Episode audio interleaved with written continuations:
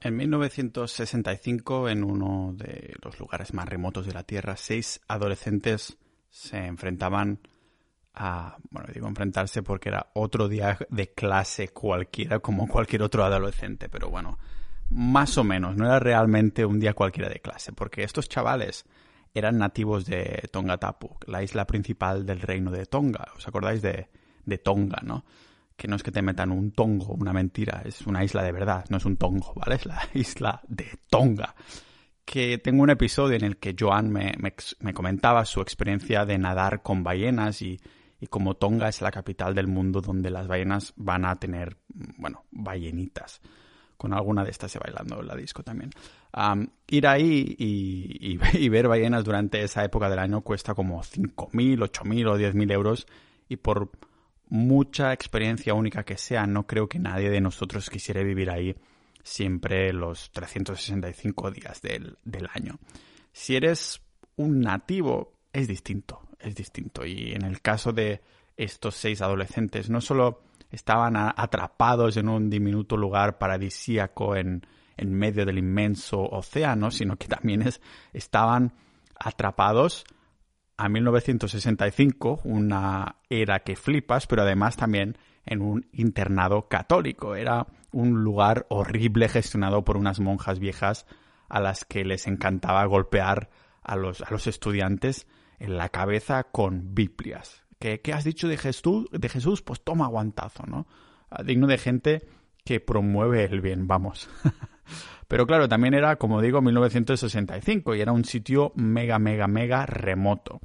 Como haría cualquier adolescente rebelde de, 15 años un día, hartos de las oraciones y una isla más muerta que el latín que les hacían estudiar, pues decidieron escapar, escapar, escapar y escapar a la hora de comer, ¿vale? Encima, espero que comieran antes. Los seis chavales se reunieron en la playa y tomaron prestado, digamos, entre comillas, el bote de un pescador que no les caía muy bien, pero bueno, a, ningún adolescente le cae bien nadie absolutamente porque este señor siempre les estaba gritando y demás. Pero bueno, ¿a, ¿a qué adolescente le cae bien alguien en general, no?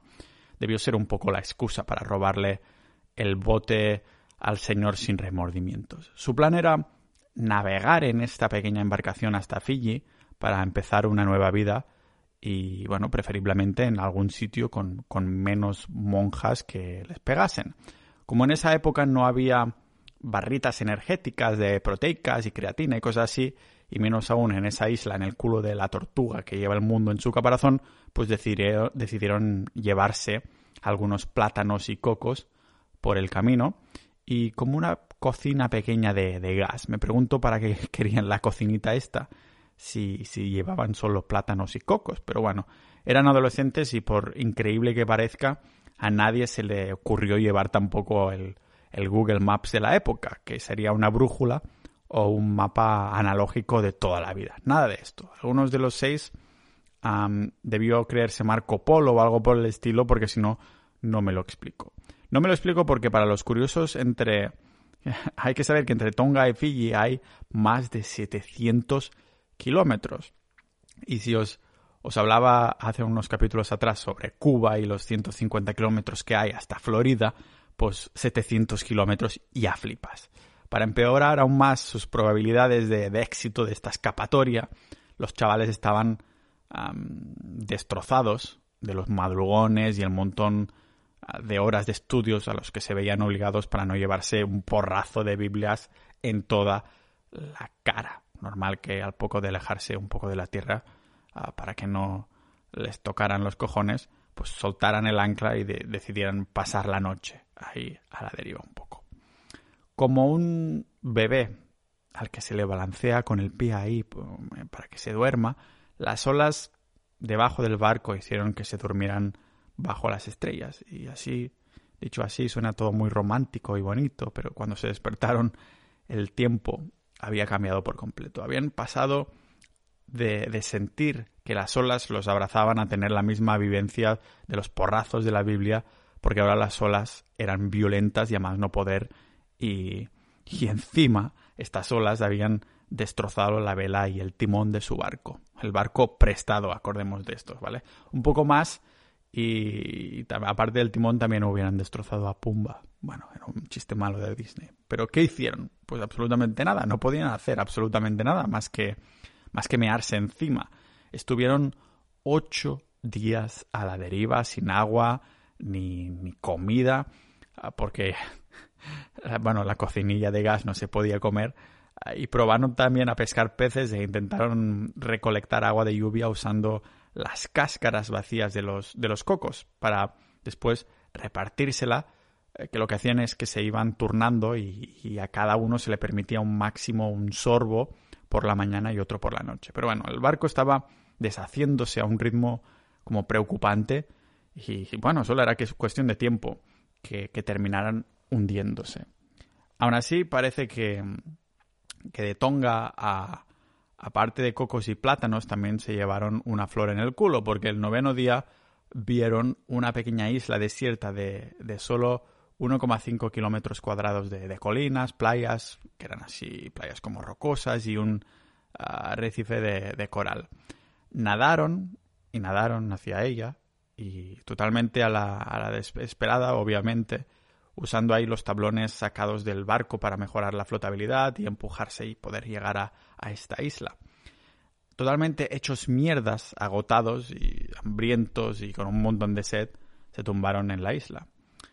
Pensaban que, sería algo temporal, pero estos adolescentes iban a pasar en, en, esa isla los siguientes 15 meses de su vida. Los chavales habían recorrido más de 300 kilómetros a la deriva hasta llegar a la isla de Ara, una isla que sí, es muy preciosa y todo lo que tú quieras, pero había estado completamente deshabitada desde 1863, cuando los esclavistas la abandonaron. O sea, 100 años que no había habido nadie ahí absolutamente. La historia de estos seis chicos fue descubierta recientemente por un historiador y un autor holandés llamado Roger uh, Breckman, mientras investigaba para escribir su propio libro titulado Humanidad, una historia esperanzadora.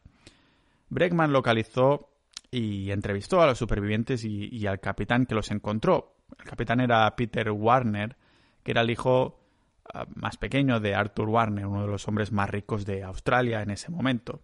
En los años 30 pensad que Arthur Warner ah, dirigía un imperio llamado Electronic Industries que se dedicaba a fabricar radios y Claro, no había iPhones y mierdas en esta época, así que como estos aparatos suponían la principal fuente de entretenimiento de, las casas de la época, mi padre hoy en día aún la sigue utilizando, una radio de toda la vida, pues el bueno de Warner se estaba forrando. Pero como dice el tío de, de Spider-Man, un gran poder conlleva una gran responsabilidad. Y Peter Warner, el, ah, en cuanto a, a, su hijo, al, eh, Mr. Peter tenía un montón de presión para seguir los pasos de, Arthur, de su padre. Pues igual que los chavales de Tonga, no se le daba muy bien esto de trabajar o es que no tenía muchas ganas de hacerlo. Y claro, pensad que hoy, hoy en día para escapar del mundo real nos tumbamos a la cama, abrimos el Instagram, ah, pero como parece que solían hacer pues, entonces todos los adolescentes, Peter Warner, en vez de seguir los pasos de su padre, decidió ah, escaparse de, hacia el mar en busca de aventuras. Este señor se pasó varios años ahí navegando por, por todo el mundo y visitando, visitando lugares como Hong Kong, Estocolmo, Shanghái y San Petersburgo. Mm, podríamos decir que vendría a ser la versión antigua de, un año sabático, con la diferencia de que al volver a casa sabías que seguramente te azurrarían. Este señor seguramente no con Biblias, pero para evitarse un poco de zurra, le prometió a su padre que aprendería algo útil para su vuelta, eh, como algo a rollo contabilidad, y aunque no se sabe muy bien a qué dedicó su tiempo mientras viajaba, Peter seguro que no se puso a aprender a hacer declaraciones de la renta y cosas así mientras estaba disfrutando del mar. Y después de un año sabático, que no era un año sabático, sino que fueron cinco, decidió volver a casa, pero aún tenía la, la espinilla ahí de los viajes un poco clavada. Y nunca mejor dicho, porque para combatir esa espinilla se iba a pasear, ah, pero también a pescar y a saborear viajecitos ah, de libertad con su, con su barco. Y fue en 1966 que hizo un viaje a Tonga. Y cuando quiso volver a casa se desvió un poco, por simplemente por la aventura y por el, por el azar. Y terminó topándose con la isla de Ata. No tenía intención de, de pararse ahí, pero cuando pasaba por esos lares, casualmente, pues se dio cuenta que, que ahí pasaba algo raro cuando, cuando miró por los prismáticos, porque había restos de fuego en las colinas. Y pensó, joder, qué raro que haya incendios forestales en esa época mega húmeda del año y en una isla donde no habita nadie en teoría. Y tal vez fue este precisamente el, pensamiento que le hizo desviarse y pisar Ata.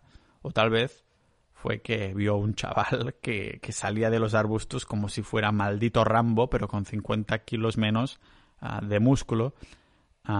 Y claro, seguramente un mini Rambo también con algo de acné y que encima saltó al agua a la desesperada y se puso a nadar hacia la dirección del barco con la fuerza de los cocos y el pescado que seguramente había cazado ese día. Y ahí este señor Peter empezó a preocuparse, no pensando de volver a casa y que su, su padre lo zurraría, pero no por el chaval en sí que nadaba hacia él, pero pensad que por ese entonces era habitual abandonar a los criminales en, en islas desérticas a modo de castigo. Digamos que ninguno de nosotros estaría dispuesto a, a arriesgarse, pero mm, no sé, dejó, dejó que le pasara la duda y quien terminó subiéndose al barco fue un chaval joven, fresco, desenfadado y totalmente desaliñado y con un inglés perfecto, lógicamente aprendido a bases de porrazos de la Biblia, que le soltó Uh, me llamo Stephen, somos seis y creemos que hemos estado aquí durante 15 meses. No sé por qué pongo esta voz, pero bueno. Así que bueno, Peter seguía desconfiando, uh, pero se comunicó mm, por radio con, con la capital por la desconfianza, si no ya hubiera ido ahí directamente a salvarlo sin contactar con nadie. Y el operador le confirmó que había encontrado a los chicos perdidos, a los cuales les habían dado por muertos desde hace ya un año. Sus familias hasta habían hecho funerales, bueno, por esto, por sus hijos perdidos, asumiendo que se habían ahogado en el mar. Ahí es cuando el capitán Warner y Stephen fueron hasta la orilla para recoger al resto de, de estos chavalines. Y Peter quedó, quedó en shock, porque los chicos no solo habían conseguido sobrevivir a la isla, sino que habían prosperado casi. Y ahora veréis por qué, porque siendo los años 60, la mayoría de los adolescentes no habrían tenido ni puta idea de qué hacer sin comida basura ni televisión en blanco y negro de, esa época o incluso de las radios, ¿no? Pero esos no eran adolescentes normales. Al haber crecido en, en Tonga, tenían habilidades más adecuadas para sobrevivir en una, en una pequeña isla tropical. Warner escribió en sus memorias que, que los chicos habían creado una pequeña como comuna con, con una huerta, troncos que, estaban vaciados para almacenar agua de la lluvia, hasta un gimnasio con pesas a base de rocas, una cancha de, de badminton, varios gallineros y hasta una hoguera permanente. Todo ello construido a base de, de trabajo manual, lógicamente, y un viejo cuchillo y mucha, mucha determinación. Personalmente no, no estoy seguro de que es más impresionante para mí si el hecho de que hubieran construido una cancha de badminton o que tuvieran tiempo para jugar, sobre todo teniendo en cuenta lo ocupados que parecían estar. Los seis chavales, pensad que se habían, mm, para organizarse bien y demás, pues se habían dividido en grupos de dos, con una, una lista muy, muy estricta de tareas en la huerta, en la cocina, de vigilancia y cosas así. Era digno de, de hace 10.000 años tal vez, cuando se inventó la agricultura, porque estaban todo el puto día trabajando y siendo adolescentes habría sido fácil también que acabasen ah, pues peleándose y quejándose todo el tiempo, pero joder, estamos hablando de, de sobrevivir o morir, así que digamos que habrían pasado ya este problema, ¿no? Esta fase del, oh, joder, otro día aquí en la isla, ya, ya la pasaron, ¿no? Porque si no sabían que morirían de hambre. Pensad que tenían su propio sistema, si alguien empezaban, si algunos empezaban a discutir, a discutir tenían una estricta regla que decía, uh, la llamaban ellos la política de descanso, que uh, simplemente tenías que pasarte cuatro horas solo para calmarte. Por otro lado, también se, se animaban ahí cantando y rezando, y supongo que también era motivador que no tuvieran monjas pegándoles con Biblias. Y uno de los chavales se, se las ingenió incluso para construir una guitarra usando solo un trozo de madera arrastrada por las corrientes ah, también media cáscara de coco y seis cables de acero que habían cogido del, del barco naufragado. Para los básicos de supervivencia, para llamarlos así, o para, para la vida secas, sobrevivieron comiendo pescados, cocos, aves y, huevos. Incluso bebían la sangre de los animales para ingerir ahí los nutrientes adicionales que ya sabéis si habéis escuchado este maravilloso podcast que la sangre tiene mucho hierro. Y después de los de estos tres primeros meses que fueron más de adaptación ahí viviendo en la isla, también descubrieron las ruinas de un poblado de cuando la isla estaba habitada. ¿Os acordáis que os he comentado que hace 100 años atrás pues sí que había habido habitantes? Y ahí en esta, estas ruinas encontraron plátanos, gallinas y taro silvestre, que es una planta comestible con hojas grandes que se parecen mucho a las espinacas. Me, me pregunto cuánta diarrea sacrificaron para saber que se podía ingerir. Pero lógicamente no fue todo tan rodado. Se pasaron meses construyendo una balsa que, que acabó hecha polvo por las olas al, estrellarse contra el arrecife de coral. Y además uno de los chicos también se cayó y se rompió una pierna, pero el resto del grupo se, se lo montó, se las ingeniaron para usar palos y hojas para fijarle la pierna y que pudiera trabajar al cabo de, de tres meses, me parece que era o alguna cosa así. Pero si os ha flipado lo que hicieron en la isla, lo que sucedió a la vuelta también es de película, porque Peter llevó a los chavales de vuelta a Tonga y cuando estaban llegando al puerto apareció un barco de la policía. Estaba ahí para recompensar al capitán Warner o para devolver a los chicos de forma segura a sus familiares, ni mucho menos. Habían ido ahí a arrestar a los chicos por tomar prestado el, el barco ese del, del viejo pescador hijo puta cuando se escaparon. ¿Qué pasó con los chicos? Pues que terminaron en la cárcel. No sé, parte de mí sabe, al, menos sé, 90% seguro, digo yo, que en esos momentos hubieran deseado volver a la, a la isla donde tenían mucho más espacio y probablemente hasta mejor comida. Pero Peter tenía un plan. Sabía que la historia de, este naufragio sería un material perfecto para Hollywood y que podía ganar algo de dinero vendiendo los derechos de, la historia. Así que eso fue justo lo que hizo, aprovechando las conexiones de su familia para vender la, historia a una de las principales cadenas de televisión de, Australia. Peter pagó al, viejo por su barco y consiguió así la libertad de estos, de estos chavalines a cambio de que ah, ellos cooperasen con la película. Además, el rey de Tonga ah, recompensó a, a, Warner con el derecho de capturar langostas y a crear una empresa de pesca en las aguas locales de las islas. Así que Warner aprovechó este, este tirón de, su privilegio, ¿no? De que el rey te diga directamente que puedes hacer esto y contrató a los chicos como tripulación de barco de, pesca. Era una situación en la que todos ganaban, lógicamente. Peter no tenía que volver a, aburrirse con la contabilidad y los chicos no tenían que volver a ser azotados en el internado. Y más de medio siglo después, esta historia también salió en los titulares de todo el mundo y algunos lo han llamado el verdadero señor de las moscas. Y diréis, ¿qué tiene que ver las moscas ah, con esto? Pues la referencia es por un libro llamado El Señor de las Moscas, escrito por William Golding en 1954. La historia es básicamente de un, ah, de un grupo de escolares británicos que sufren un accidente de avión y, y bueno, que terminan perdidos en una isla deshabitada. Al principio estos, estos chavales, en esta historia, mm, esta historia de, ficción, ah, cosa que no es lo, del, lo de Tonga, pero en esta historia sí, el del Señor de las Moscas, al principio están muy contentos porque no hay adultos por ahí, pero pronto la historia se gira porque se pelean por elegir al líder, tienen problemas para mantener encendida una señal de fuego, empiezan a tener ah, también como miedo de un misterioso monstruo de la selva al que le llaman la bestia, y claro, algunos de los chicos empiezan a obsesionarse con la caza y creen que si sacrifican cerdos como tributos a la bestia, pues le dejará en paz. Y claro, después de un par de intentos fallidos, consiguen matar a un cerdo y lo celebran, rollo ahí pintándose la cara y bailando alrededor del fuego. El problema es que, bueno, se dejan llevar tanto a la hora de fingir ser unos salvajes, ser unos rambos, ¿no? Que se, que se convierten en los verdaderos salvajes, en, medio de la oscuridad se vuelven tan histéricos que confunden por accidente a uno de los chicos con esta bestia y le dan una paliza antes de, desmembrarle y, bueno, eso, dejarlo desmembrado literalmente. Ah, que por cierto, he mencionado que se trata de un libro para niños.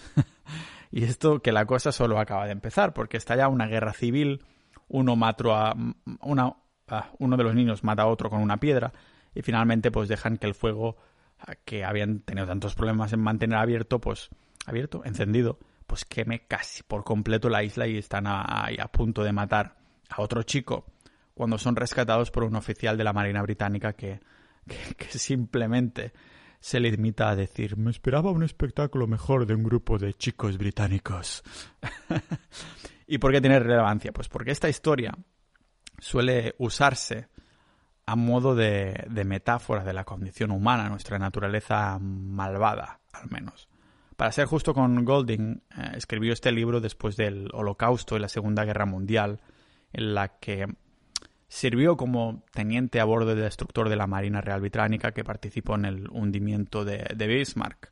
O sea que el pavo pudo contemplar de primera mano como de, como de perversos que pueden ser los humanos con los demás. También, además, era profe de escuela, pero si así es como pensaba que estaba uh, que pasaban el rato los alumnos, me preguntó qué cojones enseñaba. Pero bueno, el caso es que la historia de los chavales de Tonga no se parece en nada casi en nada, vamos, a esta historia de El Señor de las Moscas. O sea que que los titulares lo llamaran el verdadero Señor de las Moscas no me parece justo porque hacen justamente lo contrario. Demostraron estos chicos ser mucho mejores que los protagonistas de la novela. No se mataron los unos a los otros, sino todo lo contrario. Lo que ocurrió en Ata, esa isla pequeña de un kilómetro y medio de diámetro, no se basó en la supervivencia del más apto, sino en la supervivencia de los mejores amigos, en la, en la cooperación.